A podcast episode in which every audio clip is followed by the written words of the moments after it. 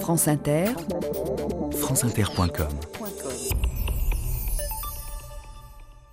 Bonjour, aujourd'hui à l'occasion du Festival de Cannes, nous vous proposons la nouvelle diffusion d'une émission sur Jean-Luc Godard.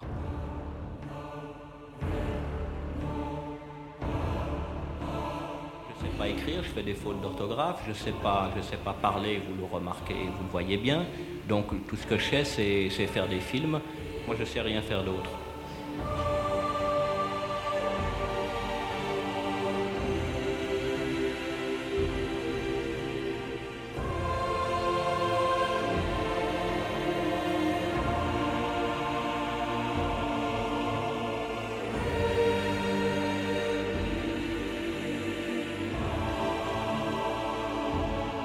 2000 ans d'histoire.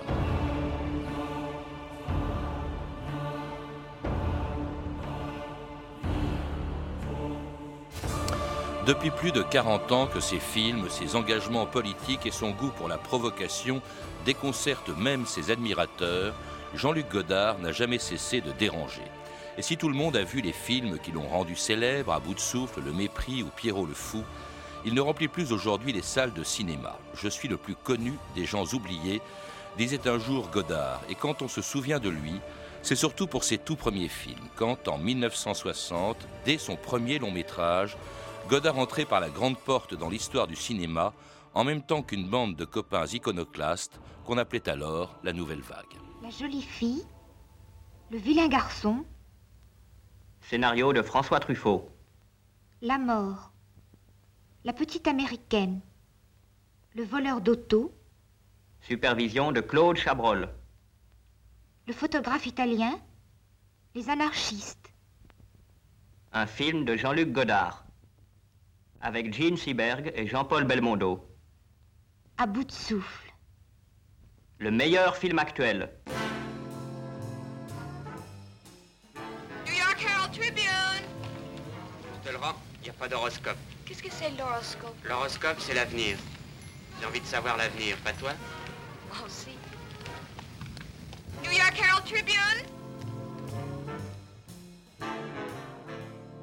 Cruelle, idiote, sans cœur, lamentable, lâche, méprisable. Oui, oui. Tu ne sais même pas mettre ton rouge à lèvres. C'est terrible. Brusquement, je te trouve affreuse. Dire ce que tu veux, ça m'est égal. Qu'est-ce que tu fais? J'enlève ton chandail. Pas maintenant, Michel. François Demer, bonjour. Alors on a entendu il y a quelques instants euh, Jean-Luc Godard présenter lui-même son film à bout de souffle qu'il appelait en toute modestie le meilleur film actuel.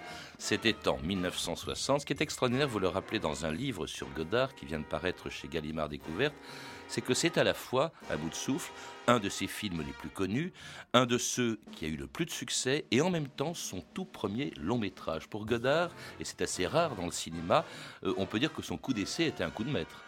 Oui, c'est tout à fait vrai.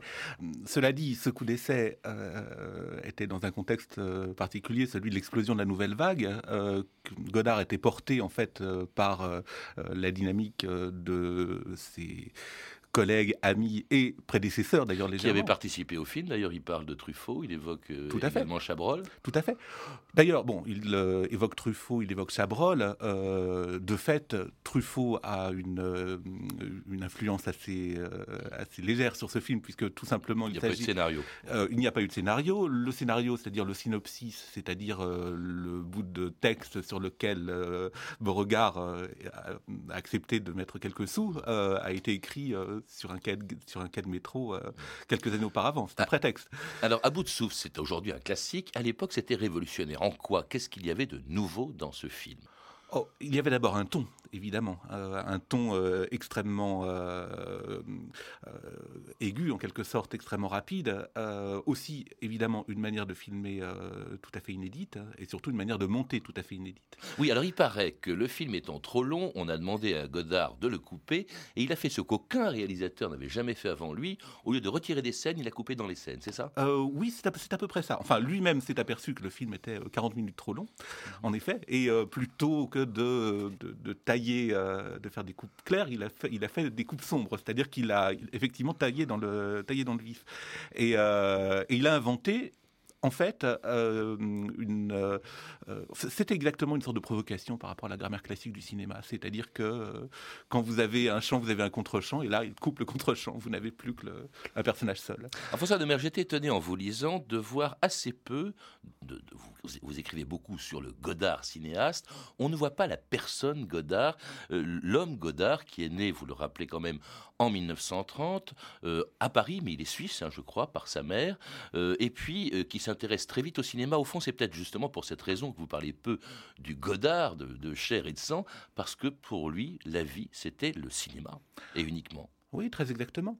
D'ailleurs, euh, l'exposition actuelle de Beaubourg, euh, euh, Voyage en Utopie 1947-2006, 1947, c'est en fait sa découverte du cinéma, comme s'il il se pensait né au monde avec le, avec le cinéma. Dans Et ne sachant rien faire d'autre. On l'a entendu en début d'émission, hein, la voix de Godard disait Je ne sais pas faire d'autre chose. Oui, c'est tout à fait vrai d'ailleurs. c'est tout à fait vrai. À partir du moment où il a commencé à faire du cinéma, il n'a strictement pas arrêté.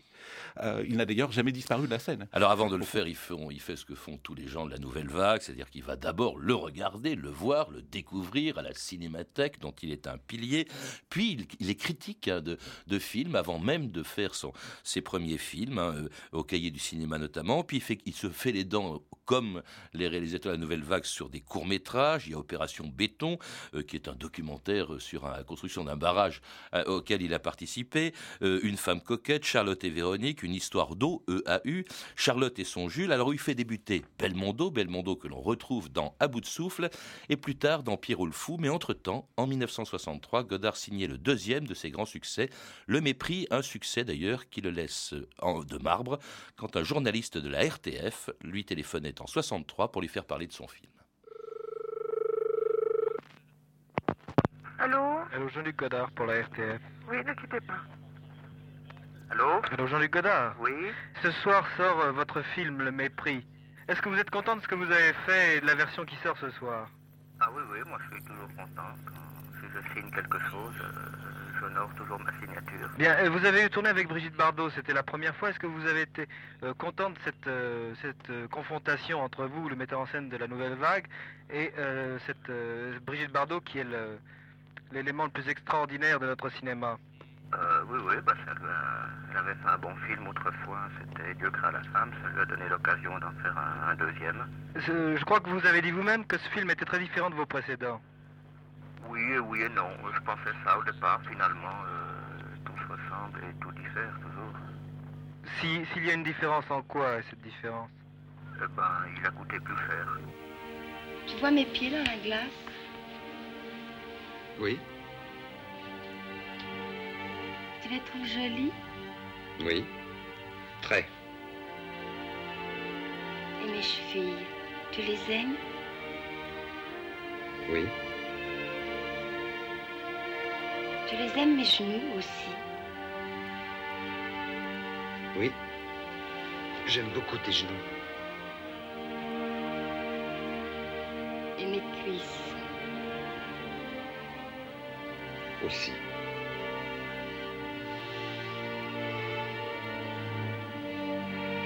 Tu vois mon derrière dans la glace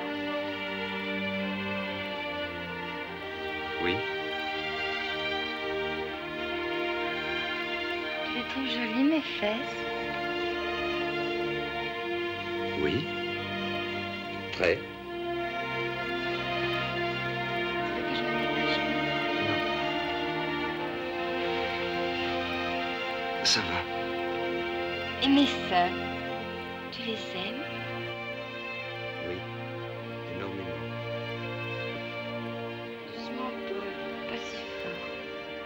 Et c'était Michel Piccoli, Brigitte Bardot dans la scène la plus extraordinaire du, film Le Mépris, très belle, une belle musique également de Delerue. Et en même temps, vous, écrivez, euh, François Nemer, que cette scène a été rajoutée. Oui, tout à fait. Euh, cette scène euh, n'avait pas, été filmée dans le, dans Et pourquoi? le premier projet de Godard.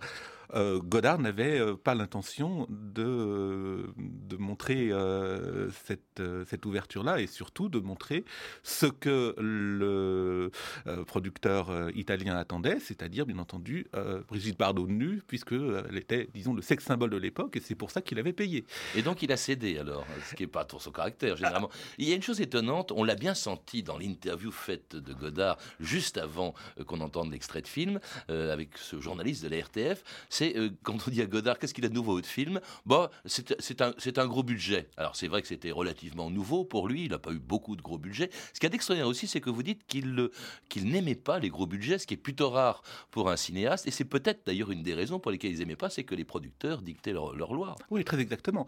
Euh, en fait, euh, la nouvelle vague est un mouvement de, de, films à petit budget, et Godard, au fond, et parmi ses, collègues, c'est lui qui a, qui a pris cette, ce, principe le plus homo en quelque sorte. Et euh, pour lui, euh, un gros budget, c'est l'absence d'indépendance. Un petit budget, de petites équipes légères, c'est la garantie d'une indépendance créatrice totale.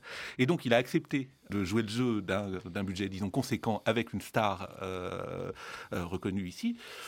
Il ne s'en est pas mordu les doigts au plan esthétique, mais euh, ça a été difficile. Autre caractéristique, ça vous insistez beaucoup dessus, euh, on la voit dans tous les films de Godard, l'histoire compte moins justement que l'esthétique dont vous venez de parler, euh, même, même dans Le Mépris, même dans, Pierrot le Fou, au fond, vous dites, vous, l'écrivez François Neumer, le, le côté polar, c'est un prétexte dans ces films. Oui, c'est assez vrai. disons que l'histoire au sens classique, à savoir un récit qui va quelque part, c'est toujours chez Godard secondaire ou du moins ça n'est qu'un des éléments de l'ensemble, et l'ensemble c'est ce qu'on voit. En plus, euh, Godard euh, travaille les histoires, euh, les sujets, si vous voulez, de sorte à casser en quelque sorte le, euh, rythme, euh, à réveiller le public en, quelque sorte par un claquement de doigts. Donc c'est, il a des stratégies par rapport aux histoires qu'il utilise. Il ne méprise pas les histoires. On le voit quand même, on voit qu'il les méprise pas, mais on voit qu'elle est secondaire aussi dans un autre immense succès de, de Godard en 65, c'est Pierrot le fou. et puis alors là, par exemple aussi un film comme tous ces films, et ça, c'est un travers de Godard qu'on voit dans tous ses films, truffé de citations. Ça se termine, on le sait, par ce poème de Rimbaud. Elle est retrouvée, quoi? L'éternité, c'est la mer allée avec le soleil. Et il y en avait partout, toujours dans les films de Godard. Ah oui, tout à fait. Et euh, les citations, d'ailleurs, ne sont pas que des citations littéraires. Cette même citation euh, de Rimbaud est en fait aussi une citation d'un film de Mizoguchi qui finit exactement de la même façon. Les citations sont empilées en quelque sorte, sans parler des citations picturales. Mais ça, c'est un des traits euh, de l'esthétique de Godard quasiment depuis le début, à savoir qu'il monte euh, des choses existantes, des images existantes, des idées existantes. Des... voyez, donc c'est euh, c'est sa conception euh, du cinéma. Alors c'était le cas donc dans Pierrot le Fou en 65, deux ans avant un film de facture très différente, La Chinoise, dans lequel, en pleine révolution culturelle en Chine, Godard annonçait prophétiquement les événements de mai 68. J'ai voulu montrer dans ce film qu'à mon avis, le, ce qui se passe de plus important aujourd'hui est la révolution culturelle en Chine. La Chine, euh, la Chine, tout à coup, s'est arrêtée de faire des films. Ils ont fermé les universités. C'est quelque chose qui me semble quelque chose de tellement fabuleux qu'on ne peut pas manquer d'être frappé par ça et de soi-même de réfléchir euh, profondément à ce qu'on fait. Mais tu es quand même d'accord avec moi, Francis, qu'il y a quelque chose qui va mal dans l'université française Même beaucoup de choses. bien sûr. Ça, ça se voit suffisamment. Et alors Je suis bien d'accord que c'est même le grand problème, l'éducation. Oui, oui, c'est un des très grands problèmes. Et puis Ben justement, tu trouves pas qu'il faut tout reprendre à zéro? Oui, mais comment? Comment Bien d'abord euh, fermer les universités, comme en Chine. Et comment tu vas faire? Je comprends très bien ce que tu dis. Mais ton idée Ben fermer l'université. Mais comment? Avec des bombes. Avec des bombes tu vas, tu vas jeter des bombes, toi? Mais à quoi ça sert d'aller euh, tuer des gens si tu ne sais pas ce que tu feras après, si tu ne sais pas quelle... Mais on le sait, Francis, ce qu'on va faire après. Ah, alors, qu'est-ce que vous allez faire? Moi, je ne crois pas du tout que vous le sachiez. Je crois que vous savez seulement que le système actuel vous est odieux. Et je crois que vous êtes terriblement impatient d'en finir il avec lui. Il n'est pas odieux, il est mauvais. Étonnant ce, dialogue, euh, François Nemer. Quand on l'écoute, on a l'impression qu'il a été écrit en s'inspirant de mai 68, qu'il a été écrit après mai 68. Or, il date de 1967 dans le film La Chinoise, et à une époque où personne, ni le pouvoir, ni les partis d'opposition, ni les syndicats, ni même les étudiants, n'imaginaient ce qui allait se passer quelques mois plus tard euh, à Paris. Oui, absolument. C'est prophétique, la chinoise. C'est prophétique, oui. Euh, cela dit, au fond, euh, Godard a pu voir ceci parce qu'il était là, il était dans le milieu étudiant. Il avait rencontré une étudiante, euh, Anne Wiazemski, qui, deviendra sa femme. Qui deviendra sa femme. Karina, oui. Absolument. une sorte de renouvellement, en quelque sorte, de, son univers, puisqu'il découvre des gens qui pensent sur la société. Et il découvre aussi tout ce, tout ce bouillonnement de la fac de Nanterre. et il décide de la filmer et de faire parler ces gens. Avec des acteurs qui ne sont pas très connus en tout cas en tant que tel. Par exemple, l'homme qu'on a entendu, c'est qui? C'est Francis Janson, c'était le porteur de valise de, la guerre d'Algérie. C'est assez extraordinaire. parfois, parfois, il, avait, faisait appel à des, acteurs renommés. Là, c'était Francis Janson lui-même qui dialoguait avec cette jeune étudiante. Alors, c'est pas le premier film politique de, Godard, vous le rappelez, euh, François Demer. Il y avait déjà, dès 1960, et ça évoquait la guerre d'Algérie, notamment la torture, Le Petit Soldat, mais qui a été interdit. Oui, tout à fait. Mais euh, c'était un film à sujet politique, euh, mais ce n'était pas un film engagé. C'était un film d'ailleurs sur l'engagement, mais avec un point de vue un peu littéraire. C'est l'engagement à la, euh, à la Drieux ou à la Malraux, l'un ou l'autre, de droite ou de gauche au choix. Mais là, c'est autre chose. Oui, alors vous voulez dire que c'est en fait plus tard qu'il s'engage réellement. Il y a quand même des films, vous évoquez aussi un film, dites-vous, très méchant, qui est Weekend, hein, qui est une satire évidemment de la société de consommation. il y a aussi ces engagements quand même qui apparaissent en 68. Par exemple, vous me direz, il n'était pas le seul dans ce cas-là, toute la nouvelle vague y était, il défend Langlois lorsque Malraux veut le faire quitter la Cinémathèque de Paris. Ah oui, tout à fait. Là, c'était en quelque sorte la répétition générale de 68, hein, l'affaire Langlois. Et euh, surtout, c'était euh, la première fois depuis euh, pas mal de temps que les gens de la nouvelle vague se rassemblaient sur un projet commun. Ils avaient en fait, ils s'étaient dispersés en quelque sorte après le, ce départ qu'on, le départ qu'on connaît. Et, et... Cela, et cela quelques jours avant mai 68, euh, qui a eu lieu aussi bien d'ailleurs au quartier latin à Paris que sur les marches du Festival de Cannes, beaucoup plus sage aujourd'hui qu'il y a 38 ans, mai 68, quand Godard, dans une cohue indescriptible, fermait le festival.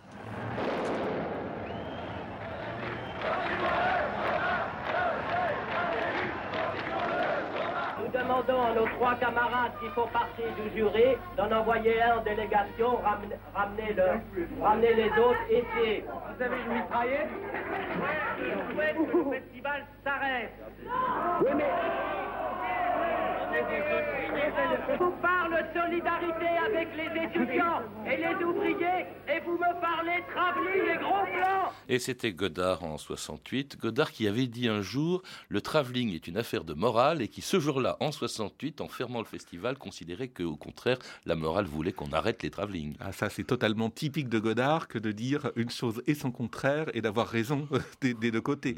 Euh, car effectivement l'obsession de sa, de, de sa vie c'est de trouver la morale, l'esthétique, voire la politique du cinéma. Et d'un autre côté, euh, bien entendu, dans ce, dans ce type d'extrait, euh, il déclare qu'il euh, n'y a pas que la technique, il y a aussi le, les significations.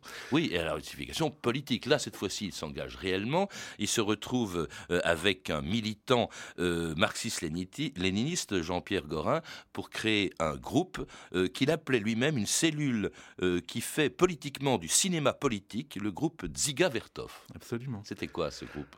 Oh, c'était un groupe totalement informé. Ah, alors, Diga Vertov est un, est un cinéaste euh, russe de la période bolchevique, c'est-à-dire euh, des années 20, et qui, euh, en fait, est un cinéaste expérimental et qui a fait un cinéma politique dans les rues, dans les campagnes, avec un art du montage extrêmement poussé.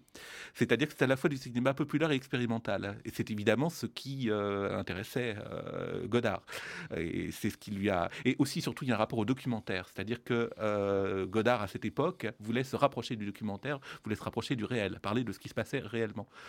Et il est fasciné aussi par une autre technique qui est la vidéo. Oui, De la même manière, euh, la différence entre le, cinéma et la vidéo, enfin une des différences, euh, c'est euh, surtout l'immédiateté. C'est-à-dire quand vous filmez en vidéo, vous avez le résultat devant vous. Hein. En quelque sorte, c'était un, des maîtres mots du groupe Xavertov, c'est faire du montage au moment du tournage. Penser à ce qu'on va penser au résultat dès le moment où on, tourne et où on, est dans l'action. Il faisait, disait Jean-Pierre Gorin, des ovnis, des objets visuels non identifiés. Alors c'est vrai que ce cinéma-là, on le connaît mal, il n'est pas tellement passé en salle quand il y est passé. Il était à l'époque aussi avec une, une femme, euh, sa troisième compagne, après ses deux premières femmes, euh, Anne-Marie euh, Mieville, avec laquelle il part en Suisse en 77. On a souvent dit que c'était pour échapper au fisc. Non, c'est vraiment n'importe quoi. Non, non. en fait, le moment où il rencontre Anne-Marie Mieville est probablement la fin de sa période politique. Euh, Godard a un très grave accident euh, au moment de, ce film, si curieusement nommé Tout va bien. Et à l'occasion de cet accident, il se met à penser et il se met en fait à prendre des distances par rapport à son existence militante.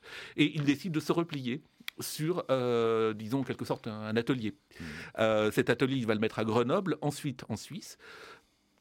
Euh, disons, suivant Anne-Marie Miéville, qui est comme lui une, une Suisse de Lausanne. Oui, parce qu'il est euh, suisse en fait. Oui, et il est franco-suisse, très exactement. Quitte à être à l'étranger, autant l'être vraiment. La Suisse, c'est l'Israël de l'Europe, disait-il. Quitte à être exilé, autant être exilé chez soi. Alors cela dit, c'est vrai qu'il fait encore deux films à gros budget avec des, acteurs réputés, sauf qu'il peut la vie avec Isabelle Huppert, Jacques Dutronc, Nathalie Baye, Détective avec Johnny Hallyday, Nathalie Baye. Ça, c'était pour financer un film qui lui fera scandale et qui n'avait pas un, gros budget initialement, c'était euh, je, vous salue Marie. Ça, ça fait un gros scandale aussi. Oui, ça fait, ça fait un certain scandale, mais bon, euh, c'était un scandale, disons, euh, très circonstanciel. Hein. C'était quelques activistes religieux qui, se sont offusqués qu'on touche, qu'on touche soi-disant à la figure de Marie. Bon ça fait parler du film, en effet. Mais la, question des gros budgets ou petits budgets n'est pas réellement le plus important dans cette affaire, puisque grosso modo, il n'arrête pas de tourner. Oui, il n'arrête pas. À, alors, à tout prix euh, et, dans toutes les conditions. Il, tourne des films qu'on voit peu, hein, beaucoup moins que ses premiers films. Et puis pendant une vingtaine d'années, on entend d'ailleurs pratiquement plus beaucoup parler de lui. On l'écoute cependant euh, au micro d'Eva Bétan au Festival de Cannes en 2004, il y a deux ans. Est-ce que vous dites, est-ce que vous dites, je fais mes films et puis voilà, qui les regarde, peu importe le nombre, ou est-ce que ça vous touche qu'il y en ait moins qu'avant? Il n'y en a jamais eu beaucoup. Là, j'en reviens pas d'avoir euh, de pouvoir être encore euh, vivant avec euh, sur 104 films 100 qui n'ont pas marché, si vous voulez. Donc comment ça s'est fait, je ne sais pas. Beaucoup de cinéastes qu'on rencontre, vous êtes, je dirais, plus qu'une référence dans tous les pays. Godard, qu'est-ce que voilà, ils disent Godard. C'est des hypocrites. Comment? Mais c'est hypocrite, il m'enverrait l'échec sinon. Extraordinaire que Godard, dont tout le monde en effet a entendu parler, dont tout le monde connaît le nom, dont on se réclame, dont certains cinéastes, hypocritement dit-il, se réclament, euh, eh bien, que cet homme soit si seul. On a le sentiment vraiment d'une très grande solitude. Peut-être au fond toute sa vie d'ailleurs. Très exactement toute sa vie, en effet. Euh, si, on, si on pense à, trois périodes de sa vie, c'est-à-dire la période, disons, euh, nouvelle vague, où grosso modo il a cherché une famille et ça fait cette famille l'a quitté, la famille cinéphilique en quelque sorte, ou la seconde où il a cherché, disons, une famille militante euh, qui l'a déçu, ou une troisième où il a, trouvé, euh, disons, euh, en quelque sorte un foyer, et il a cherché aussi à, s'ouvrir au monde et aux, questions historiques, etc. Mais il a toujours été absolument solitaire. Mais même les salles dans lesquelles sont tournés ces derniers films, vous, vous en dites le plus grand bien, mais c'est vrai que peu de gens ont vu JLG ou l'histoire du cinéma, histoire au pluriel, mais c'est un peu vide et pourtant, vous le dites, François Euh, il a laissé beaucoup au cinéma. Le cinéma lui doit beaucoup. Et si oui, à, qui a-t-il servi? Quels sont, autrement dit, en quelque sorte, les héritiers de Godard, s'il y en a? Bah, les héritiers de Godard sont ou seraient ou devraient être tous les cinéphiles. Euh, d'abord par la, par la beauté euh, brute euh, de son œuvre et, aussi par la richesse de son propos. Mais son propos est un propos sur le cinéma, c'est-à-dire que c'est un propos essentiellement abstrait. Et à mesure qu'il euh, il a, il avancé, il, a avancé dans sa carrière, son propos est devenu en effet de plus en plus abstrait, de plus en plus introspectif. Il s'est euh, mis dans une position de montagne en quelque sorte, réfléchissant au, sens de la vie, au sens de, l'individu, etc. Donc ce propos est difficile. Il est voulu comme difficile difficile et il est normal qu'il n'attire pas grand monde. il est aussi normal que, vu sa qualité, son influence soit grande. Mais qui, qui inspire-t-il? On évoque parfois Tarantino. Oui, euh, Tarantino, tout simplement parce que Tarantino s'est positionné comme un fan. Il a, il a appelé sa maison de production euh, bande à part. Il a cité euh, notamment de Pulp Fiction, etc., des, des, des, passages entiers de Godard. mais qui a-t-il influencé? Vraiment énormément de gens. On s'entend Fassbinder, par exemple, qui considérait Godard comme un, euh, comme un modèle, pas à copier, mm. mais, euh, mais à, considérer. En fait, le problème est très simple. Soit on considère Godard comme une boîte à outils, chose qu'il déteste, euh, mais qui a quelques, quelques validités, soit on le considère comme un artiste qu'on contemple, dont, dont, on apprécie l'œuvre. mais dans ces deux cas, dans ces deux cas, il a apporté énormément. Merci François Neumer. Je rappelle que vous êtes l'auteur du livre Godard, le cinéma, paru chez Gallimard dans la collection Découverte. À lire également Histoire, histoire au pluriel, du cinéma de Jean-Luc Godard, réédité en 2006 chez Gallimard. Vous avez pu entendre des extraits de plusieurs films. À bout de souffle avec Jean-Paul Belmondo et Gene Seberg, disponible en DVD chez Gaumont. Le mépris avec Brigitte Bardot et Michel Piccoli, disponible en DVD chez Criterion. Ainsi que La Chinoise avec Anne Wiazemski et Francis Janson, édité en DVD chez Optimum World. Toutes ces références sont disponibles par téléphone au 32 30, 34 centimes la minute ou sur le site franceinter.com. C'était 2000 ans d'histoire, la technique Alain Stam et Jean-Philippe Jeanne, documentation Claire Tesser, Claire Destacan et Mathieu Ménossi, une réalisation de Anne Comilac.